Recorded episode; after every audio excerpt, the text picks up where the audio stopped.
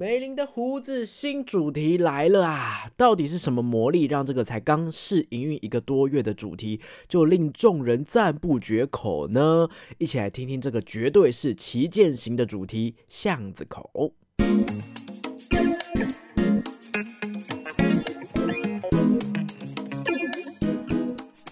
嗨，各位大家好，欢迎收听逃脱记录点，我是阿纪。逃脱记录点是一个分享密室逃脱、剧本杀等等实境游戏心得的节目，有时候会聊聊密室游戏界的新闻时事，或者是找一些小天使设计师来分享想法。如果你喜欢这类型的节目，你可以追踪我的 IG，可以看到更多的游戏心得以及当日游玩记录。有时候会在线动上面举办一些小活动，跟大家玩一玩哈。那或者是你可以订阅我的 YouTube 频道，也可以常常留言跟我互动哦。最近这一两个礼拜呢，更新的比较勤劳哈，原因是因为上周临时起意，想要跟大家说我被诈骗的事情哦，可是不想要耽误到原本那一天要上片的排程，所以呃礼拜四特别推出了原本的集数，就变成说是上个礼拜天有节目诈骗，然后礼拜四推出捉鬼，然后再来礼拜天又推出了龙劫哦，那今天哎。不是礼拜天呐，可是为什么又有节目呢？我特别把这个礼拜天应该要推出的节目又提早了，原因是因为今天的主角梅林的胡子这款主题呢，巷子口即将在十二月九号结束试营运了。那在试营运的期间，每位玩家的价格是六百元哦，只能说。这款主题如果卖六百，真的是太划算了，有够划算呐！哦，所以想说这一集提早一点赶工推出哦，是希望让大家有比较多的余裕跟机会可以听到。如果听完之后你很有兴趣，还有大概一个礼拜的时间哦，看看有没有机会可以安排一趟到宜兰去使用这个试运的价格哦，超划算哦。那如果试运结束之后呢，美林的胡子就会正式公布他们的价格跟预约规则哦。即便恢复原价，也请各位玩家特别留意这款主题，真的很优秀。我们一行好多人都决定说会再回来二刷这个主题哦。所以到底是一款什么样的主题呢？请放心收听今天的吴雷心得喽。从某个月的计时七分钟，我发现他们要推出这个新主题“行啊靠巷子口”的时候呢，其实脑袋对这个主题蛮多猜想的。因为从这个主题名称来看，好像看不出这是一款怎么样的风格的主题哦。它是使用台语嘛，感觉有点淳朴，有点可爱，感觉感好像有点乡土台湾风这样的感觉。可是海报的风格又给一种呃比较神秘诡谲、深不可测这种。这种颜色色调，它的前导文字又说什么孩童的嬉笑声啊，黑夜的恐惧呀，哈。那最近新游戏不是有一大堆是恐怖游戏吗？哈，所以我就在想说，这到底是不是一个恐怖主题啊？他不是说是怀旧风格吗？我就有点怕怕的。就带着这一种不太确定哦，我们一行人来到宜兰，准备要来挑战这个主题哦。这次呢，这个巷子口的地点呢是梅林的新场馆，不过呢，他们一样是隐身在市场当中哦，距离原本的场馆走路好像也大概几分钟而已哈。这个新场馆呢，并没有接待的座位，所以建议玩家如果要去玩的话，时间差不多在五分钟左右，就是游戏开始前五分钟再到场就可以了。那一开始呢，我们当然一样，就是会有小天使介绍一些简单的游戏规则，然后接下来会做分角色的动作。那分角色呢，是因为我们玩家扮演的是一群在村子里面共同长大的小朋友。我们今天原本约好要一起玩躲猫猫，可是同伴之中阿明没有出现，不知道跑去哪里了。哦，那我们所知道这个阿明呢，从小就住在村长家，可是他不是村长家的小孩呀，哈，不知道为什么啊。但是大家都是好朋友，没有特别去过问哦。我们原本就是要来玩躲猫猫的。嘛，所以等了半天，阿明没有出现，大人们也刚好不在家。再过一阵子，这个村里面要举办救国活动，如果救国活动开始之后呢，我们就不能再随便乱跑，不能离开家里了。所以我们决定要趁这个活动开始之前，赶快来找阿明哦。到底阿明去哪里了呢？好，那阿明呢，就是这个。呃，游戏里面的剧情角色啦，哈，那我们玩家扮演的就是阿明的每一位好朋友，哈，那不同的小朋友呢，当然事前也会拿到一个属于自己的一小段背景介绍，大概讲述的就是你是一个怎么样的家庭啊，爸爸妈妈家里的长辈是做什么的啊，还有你自己对于这个村里面的认识大概到哪里哦，让玩家可以在游戏开始之前就已经先进入这个一九六零到一九八零的这个。背景年代了哈。那大概呢是因为受刚前面海报的影响，一直到游戏戏开始，我张开眼睛之前，我一直都觉得阿明死掉了。我就觉得说，哦，怎么可能会突然不见哦？他一定是一个悲伤或是恐怖的故事，或者甚至我还我还胡思乱想，说我扮演的这个小朋友，我一定也死掉了。我们都是幽灵哦，一定很悲伤，完蛋了，完蛋了哦。结果一张开眼睛，就是那种充满乡土风情啊，然后可是又精致漂亮、干净的可爱小村落。然后它搭配的这个 BGM 是怂够烂哈，有点怂怂的歌曲，氛围其实是很欢乐的，也把我之前的这个。幻想一扫而空哦，不知道大家可不可以体会到，就是有一些在制作场景上面很厉害的工作室，他们可以办到说，虽然这个东西充满了复古感，可是它一点都不破烂。虽然这个村庄呢有一些使用痕迹，可以让人家感受到啊，这个村庄应该是一个已经有年代、有旧旧的感觉了，可是它的场地实际上却是又干净又精致的。梅林的胡子就是办到这一点哈，不知道为什么在里面打滚我也觉得不介意，可是呢，你却又同时觉得合理性，这里确实就可以建构出一个呃旧旧的一个村落哈，再更刁钻一点。大部分的密室逃脱难免会有一些机关用的线路，可是呢，在行阿靠这个主题当中，他们完美的都伪装进场景当中了。这个是一般玩家进入在游戏状态当中可能不太容易去注意到的小地方。但如果你要呈现的是一个完美又具有沉浸感的空间的话，这些小东西是会去影响感觉的。玩家不见得能够说出啊，就是因为这个线没藏好，所以我一直带入不进去。可是如果今天你线都有藏好的话，玩家会。自然而然更容易的带入进去哦。然而这一些美丽的胡子通通都有做到，所以在场景这一方面做到的代入感真的很棒哦。走在这个小村落的时候呢，再搭配你身上的学生制服，会有一种回到很小很小、懵懵懂懂小时候的感觉哦。那巷子口这个游戏呢，有分成几种不同的谜题类型哦，他们有做了不同的标识，分为主线、支线跟前线。主线呢，当然就是必要的通关条件，当然是要优先去做的。支线是跟一些剧情彩蛋有关联的，这个部分都很好懂。那所谓的前线就是赚钱的钱啦。好，每一个小朋友一开始身上都会有一些零用钱。那如果你打开这个前线的谜题的话，会额外再获得一些钱哦。那如果当然赚越多钱就越好办事嘛。哈，在游戏开始过后没多久呢，会出现一位 NPC 哦。这个 NPC 呢，扮演的是目前村里面唯一一个没有离开村庄的大人人哦。我们都叫他阿姨。姨哈，这个阿姨的细节我也不在这边多做讨论。不过个性上，这个阿姨是一个视钱如命的人，所以连小朋友的零用钱她也要贪呐哈。如果你碰到任何问题，都可以来找阿姨，阿姨都可以来帮你的忙哦。比方说，如果你需要提示啊，你要什么东西找不到啊，好，阿姨都可以帮忙。但是记得要带钱去找阿姨哦哈。所以刚刚前面说哦，钱多好办事啊。如果你身上有足够的钱，阿姨都可以帮助你哦。虽然有了上述这三种不同的谜题分类，但是密室逃脱的玩家好像有一种奇怪的执着。比方说，我我就有这种执着，看到谜题会什么都没有办法去判断，先跑去解谜，进入一种眼睛只看得到谜题的模式。可是如果你冷静下来，事后想想，其实如果有一些真的来不及的状况的话，某一些谜题的优先顺序应该要往后放才对。比方说呢，像这个主题《哈考》，整体的游戏剧情是非常丰满的，谜题虽然流畅，而且逻辑是通顺的。不过，整个游戏最大的魅力在于你解开谜题之后，随之一步步更更加清晰的事件真相。到底阿明为什么会不见呢？他去哪里了？做了什么了？那我们所扮演的每一个小朋友，彼此家庭背景好像。隐隐约约有一些关联哦，到底这些大人们之前发生了什么事情？我们如果去做了这些探查，又会怎么样？哦，再加上我们所处在这个年代，人言可畏，它是一个几乎没有什么自由可言的年代哦。我们做了这一些，警察或是政府会不会有什么行动呢？我们还会安全吗？好，所以这些东西其实是玩家在游戏当中去体验的时候会更精彩的部分。我会建议在玩这个游戏的时候啊，玩家解开主线谜题之后，可以优先去帮助村长家的谜题。毕竟阿明是住在村长家的嘛。这个游戏的重点就是我们要先知道阿明发生了什么事情，为什么没有来陪我们玩躲猫猫。好，所以大家都互相先同步资讯，知道阿明在村长家的状况之后，第二步就可以考虑把目标放在支线谜题上。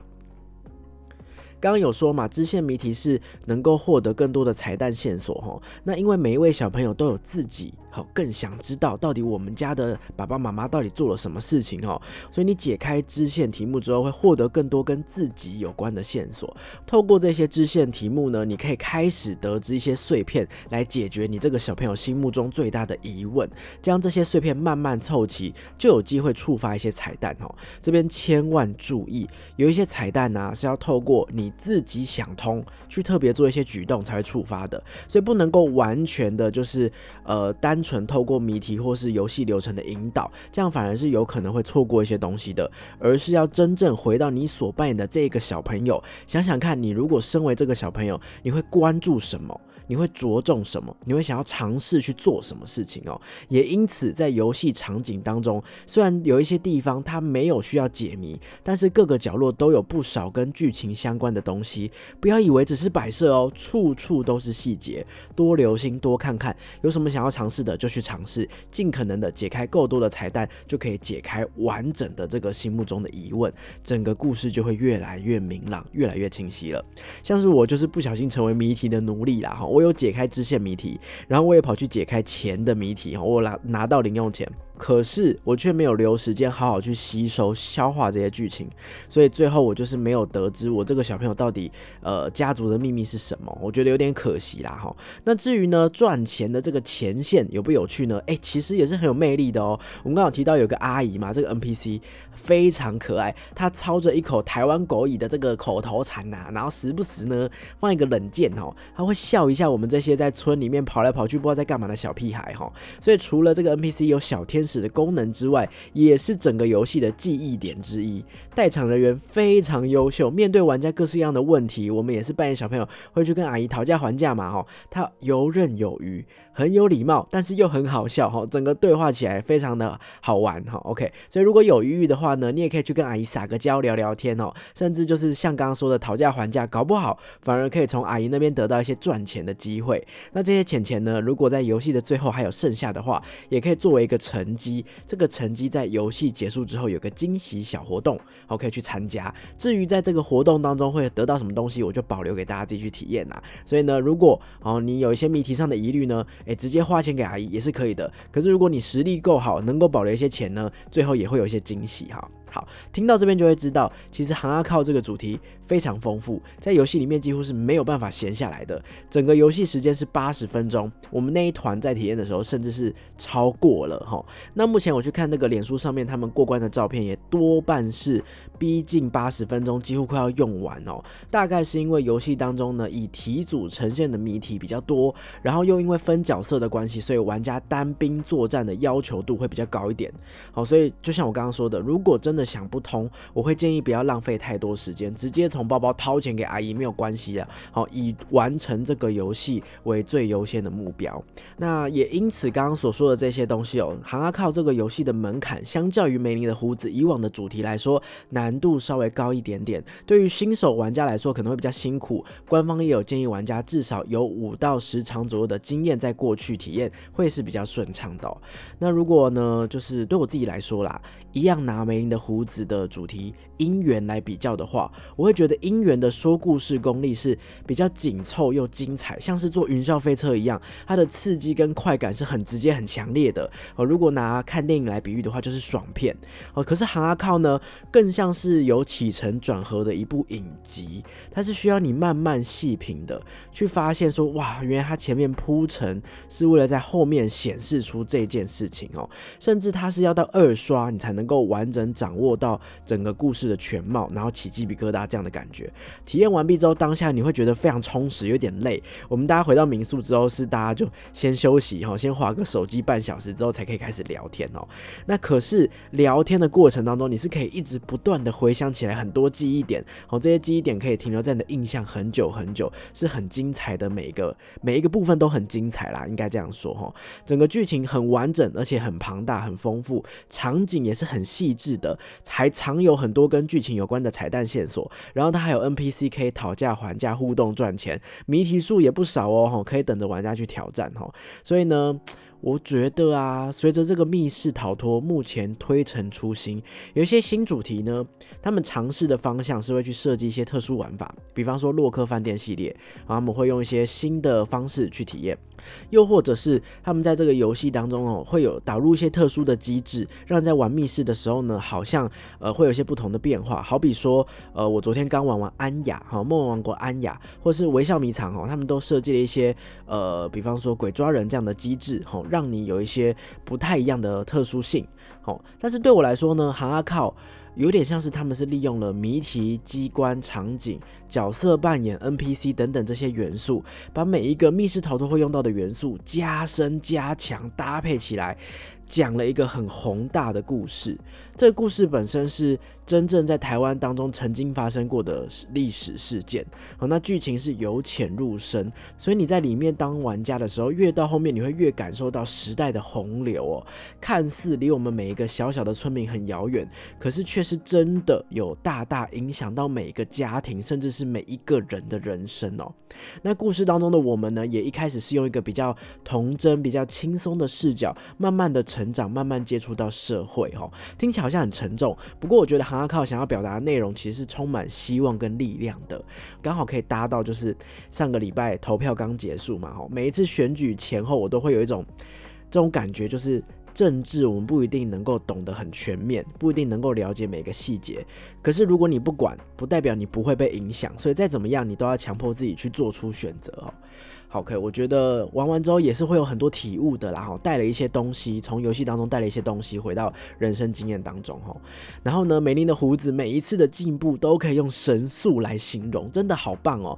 从之前的姻缘到现在最新的这个巷子口，哈，软硬体的实力都大大的升级了。除了以往谜题上面我本来就不担心他们很顺畅之外呢，这一次把机关应用在谜题的手法上面是更自然的，在操作机关的时候不会有一种我正在玩密室的感觉，他们。不是用一种毁天灭地大型机关哦，然后耸动夸张哦，让你觉得哇超酷超帅的这种方式。反过来，他们是利用机关的作动来帮助我们更带入环境。举个例子哦，你平常或许是没有进过里长办公室，所以当然你也没有操作过里长办公室里面的设备。所以当你实际有机会去碰到了，还是会有一种哇好酷哦，里长办公室诶这样的感觉。可是另一方面，你也同时更加深了没有错我。确实在一间里长办公室这样的代入感哦，它是真正的把机关应用在应用成为一个说故事的方式之一了。那场景呢，也如前面所说的，更加升级了。除了建造一个代入感很好的场景之外呢，这次场地的变化也很大，很丰富。如果你是喜欢一直开房间的玩家，也应该会喜欢这个主题哦。那随着这个题材故事的深度也加深，他们也很谨慎的规划了一个非常长一段时间的试营运，从十月。月到十二月九号，那在试营运的期间，各项内容都有不断的在调整。因为我在十一月初体验完毕之后啊，为了要做这一集心得，我回头再跟他们的制作团队联络，确认各项我觉得呃比较有疑虑的地方哦。可是很惊讶的是，他们已经做了很多调整了。好，所以原本有一点担心的地方，早就有了应对的做法，不得不再次赞叹他们这个团队细心的程度。总体而言呢，哈阿靠又一次很成功的让我成为梅林的胡子粉丝。哦，我这样是不是又要被说太吹捧哦？但是真的是没有办法，我个人还是要给出非常推荐游玩的评价哦。那虽然目前还在试营运，网络上的评语也还没有很多哦，那但是我也依然会截录几则网络上的评语给大家听听看，大家作为参考哦。首先呢，这个满分五分哈，他这位玩家给了五颗星哦。他说场景漂亮，个别谜题很多，解得很过瘾，互动也很有趣。五个人去玩不会太挤，不要赶着通关，要好好留意场景，说不定可以发现一些彩蛋哦。他游玩的时间是十一月二十七号。再来呢，一样是给了满分五颗星的玩家。他说，如果你希望一次通关的话，建议准备六个老手去玩。题目很多很多很多，主线之外还有很多的支线要解，六个人都会很忙。记得适时的使用提示，会提高通关率。再来最后一个节录的评论呢，他一样给了满分五颗星哦。他说剧情谜题都是高分，妥善运用时代塑造流畅的沉浸体验感，很喜欢各式的彩蛋巧思哦。尤其简单且深刻的剧情，充分的在游戏内体验了历史，又能够让玩家带走些什么，非常喜爱。从一开始童趣行阿靠的互动，再到后面剧情推进的谜题，各个设计精良部分跳出。诶，这一段看不太懂哦。各个设计精良呃之类的。OK，好，可以体验到工作室的用心良苦。再来就是场景了，超爱，可以见到设计者做足了功课。六面的成色，六面就是前后左右上下成色全部精致到不行哦，充分运用各种爬行穿梭，满足了玩家对密室的渴望。我会给满分的游戏，推荐四人游玩，超赞。好，它游戏时间是十月三十号。听完以上的这个节目呢，以及网络上的评价，如果还有机会的话，再次提醒，十二月九号就是下周五，梅林的胡子行要靠试营运就结束了。那正式十二月十号会公布他们的游戏票价。好，那试营运期间每个人的票价是六百元，所以如果有机会的话，可以去使用哦。可是呢，如果正式票价推出了之后呢，也期待大家可以去多多关注哦，多多有机会的话去体验这款真的很棒的旗舰级作品哦。那么以上就是今天的节目啦。喜欢我的节目的话，别忘了追踪我的 IG、按赞、订阅我的 YouTube 频道，也可以在 Podcast 平台留下五星的好评。因为这一集提早播出，所以这个礼拜天应该就不会有节目了。下一集就会到我们十二月的计时七分钟啦。所以下一集再见，拜拜。